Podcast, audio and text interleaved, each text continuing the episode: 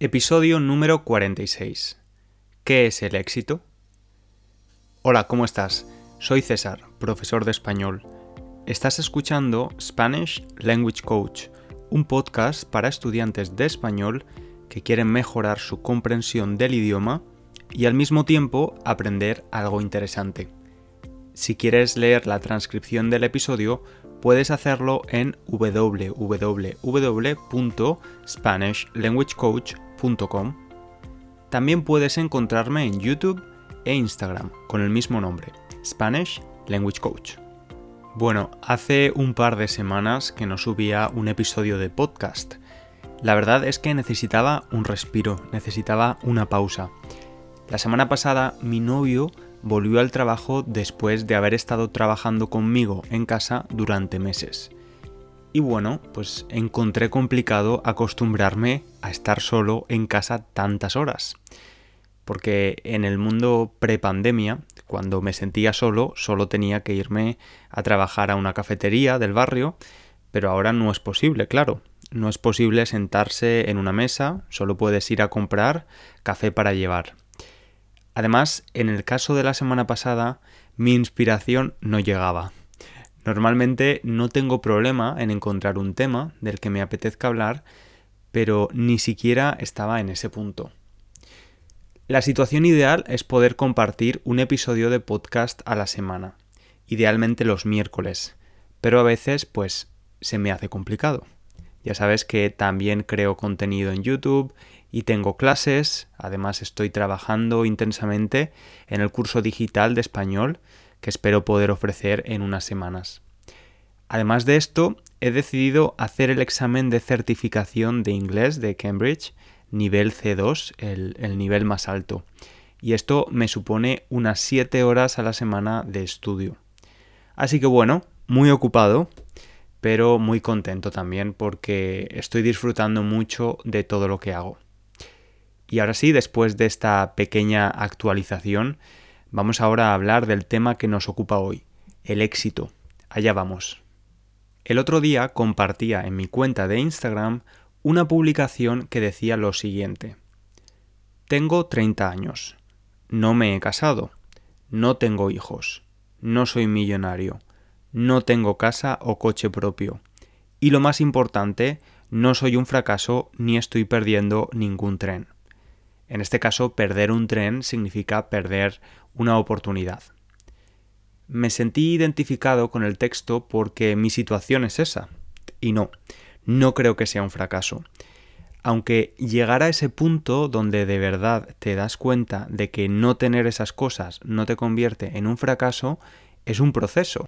Es algo que de verdad tienes que interiorizar porque al menos para mí, en el pasado, tener la mayoría de esas cosas en la edad adulta pues eran sinónimo de éxito en tu vida.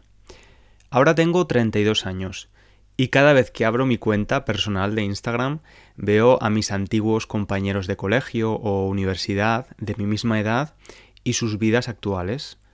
Se han casado o están a punto de hacerlo, muchos de ellos ya tienen hijos, y no creo que ninguno de ellos sea millonario, pero imagino que sí que tienen el suficiente dinero para comprar una casa.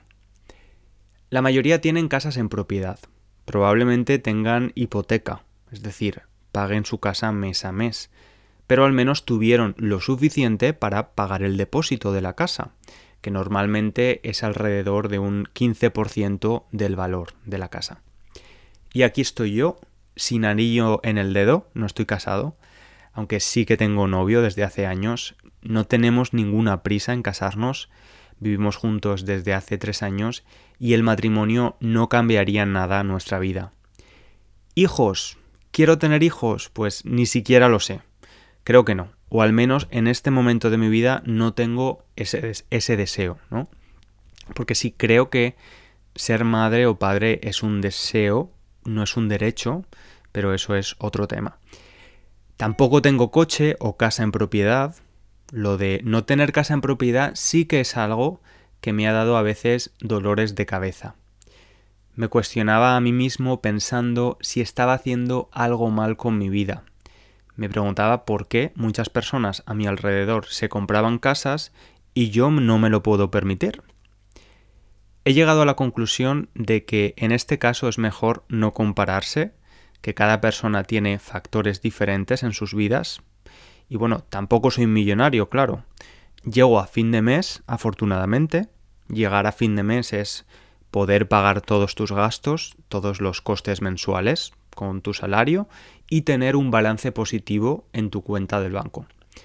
Sin embargo, me resulta imposible ahorrar desde que vivo en Londres podríamos decir que vivo al día. Dependiendo de tu situación y comparándola con la mía, puede que pienses que estoy teniendo éxito en mi vida o que no lo tengo. Pero, ¿qué es el éxito?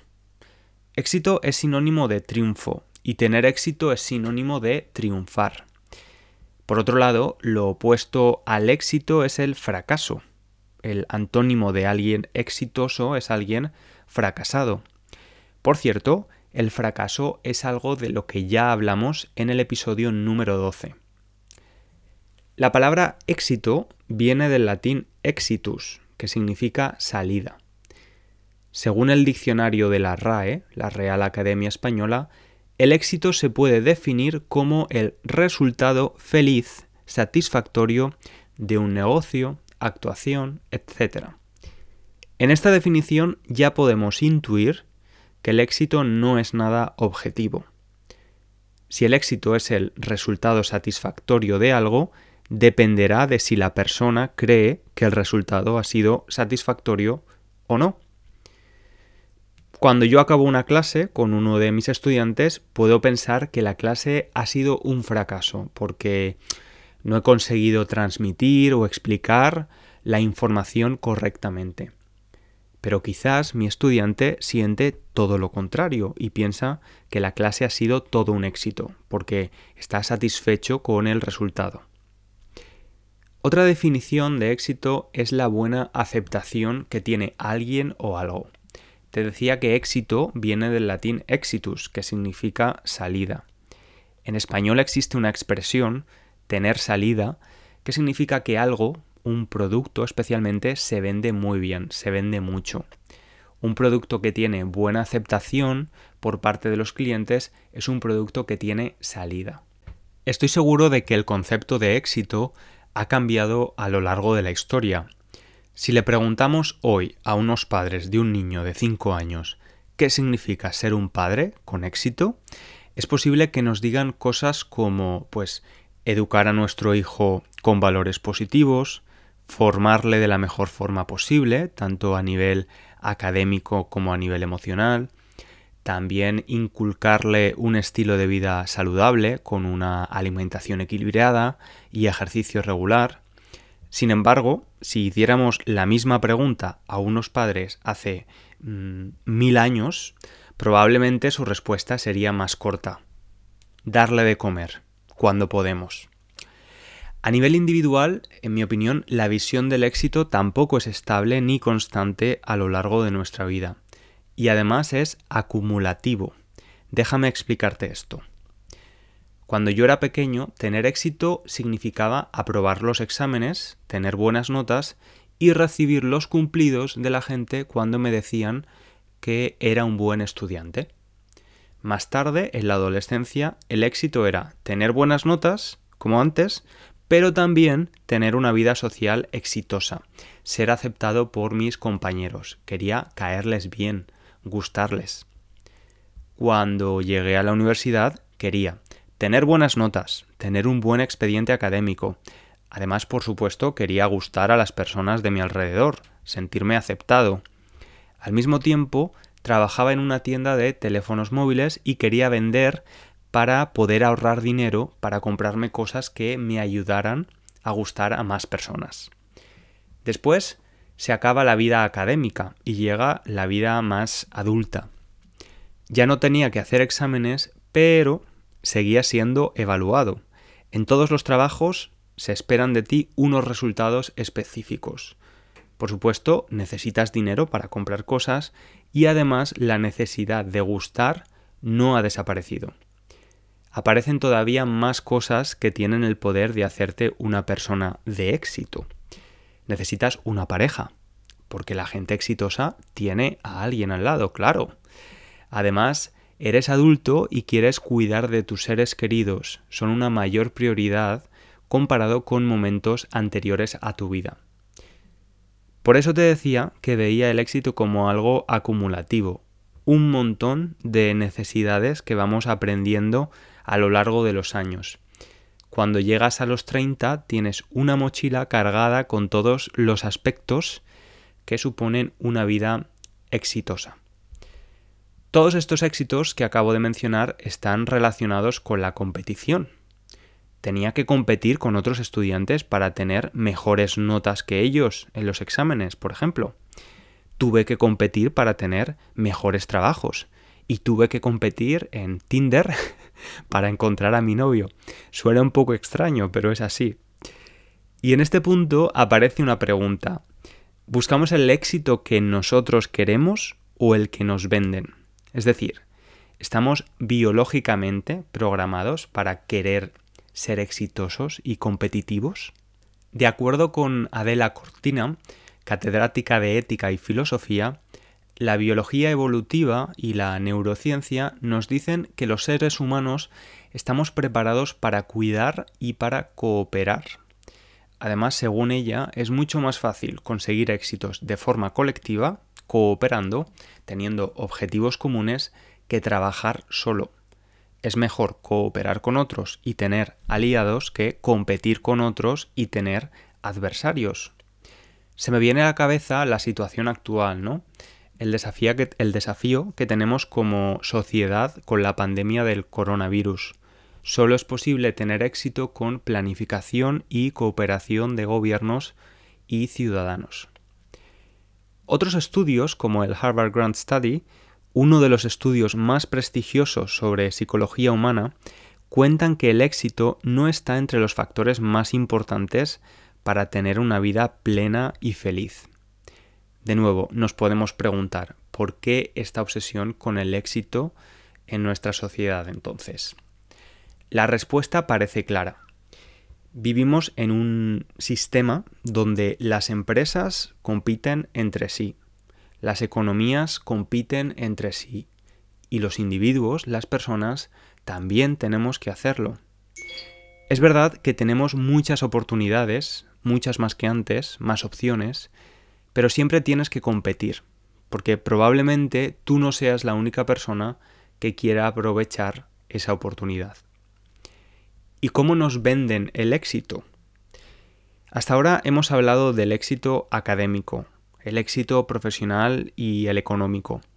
Por supuesto, hay muchas más formas en las que el éxito se puede manifestar. Formas de éxito que probablemente hace 100 años ni siquiera existían. Solo tienes que ver los anuncios o banners que vemos cuando leemos un periódico en Internet. Vemos anuncios para tener un six-pack perfecto, unos abdominales firmes. Porque sí, nuestro cuerpo también puede ser un objeto de éxito si cumple con los estándares de belleza actuales. Siempre va a haber nuevas formas de poder alcanzar el éxito. Solo es necesario identificarlas y crear la necesidad. Antes decíamos que a medida que pasan los años vamos acumulando diferentes aspectos de nuestra vida donde necesitamos tener éxito. Vida personal, profesional, éxito económico, éxito social, etc. ¿Es posible aspirar a ser exitoso en todo? Bueno, en el episodio 12, donde hablamos del fracaso, decíamos que hay que preguntarse en qué área de la vida decidimos concentrar la mayor parte de nuestros esfuerzos y quizás ese área no es especialmente privilegiada o elogiada por la sociedad, no es vista como un éxito.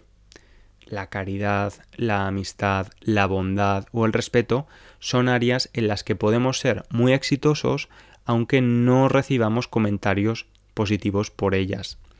Cuando era pequeño yo pensaba que era exitoso porque tenía buenas notas en el colegio y recibía comentarios positivos por ello pero a veces el éxito no tiene como consecuencia un comentario positivo por parte de los otros. Y eso no significa que sea menos éxito. Es necesario entonces parar y ver si de verdad estamos de acuerdo con lo que nos han contado acerca del éxito. Es importante redefinir de vez en cuando, de forma frecuente, nuestra definición de éxito. Decía Mark Twain que cuando te encuentres a ti mismo al lado de la mayoría, es tiempo de parar y reflexionar. He empezado el episodio definiendo la palabra éxito según el diccionario. A lo largo del episodio hemos visto cómo el éxito es en realidad un concepto muy subjetivo. Seguramente tu definición del éxito no es igual a mi definición de éxito. Incluso es posible que nuestra definición de éxito en este momento de nuestras vidas sea diferente al de un momento futuro. Si tuviera que definir el éxito en mis propias palabras, en este momento de mi vida, diría que el éxito es un estado de serenidad. Ser capaz de poder alinear mis pensamientos con mis acciones me da un profundo estado de serenidad y me hace sentir exitoso. En el último vídeo de YouTube estuve hablando con Mar, profesora de español, sobre los motivos para tener un diploma de español como el DELE. Se trata de tener un documento que certifica tu nivel de español. Para conseguirlo tienes que hacer un examen, claro. Y uno de los beneficios de prepararse este examen es que necesitas crear una rutina y una disciplina en tu estudio de español. Bueno, preparando ese vídeo decidí que yo también quería tener una certificación de mi nivel de inglés y me he registrado para hacer el examen de C2, nivel avanzado, en junio. Estoy estudiando todos los días y la verdad estoy aprendiendo muchísimo. No sé si lo voy a, aprobar o no. Es bastante complicado y exigente. De hecho, no estaba seguro de si quería decir que iba a hacerlo. Pensé, si suspendo el examen, ¿qué van a pensar de mí los estudiantes? Pero también pensé en lo necesaria que es la vulnerabilidad, lo mucho que me ayuda a mí saber que otras personas están hechas de éxitos y de fracasos. Creo que cooperar con otros no es solo hablarles de tus éxitos, también de tus fracasos y de lo que te enseñaron. Hasta aquí el episodio de hoy. Ha sido un placer estar contigo este rato. Te deseo mucho éxito, sea lo que sea para ti la definición de esta palabra. Hasta el próximo episodio. Un abrazo.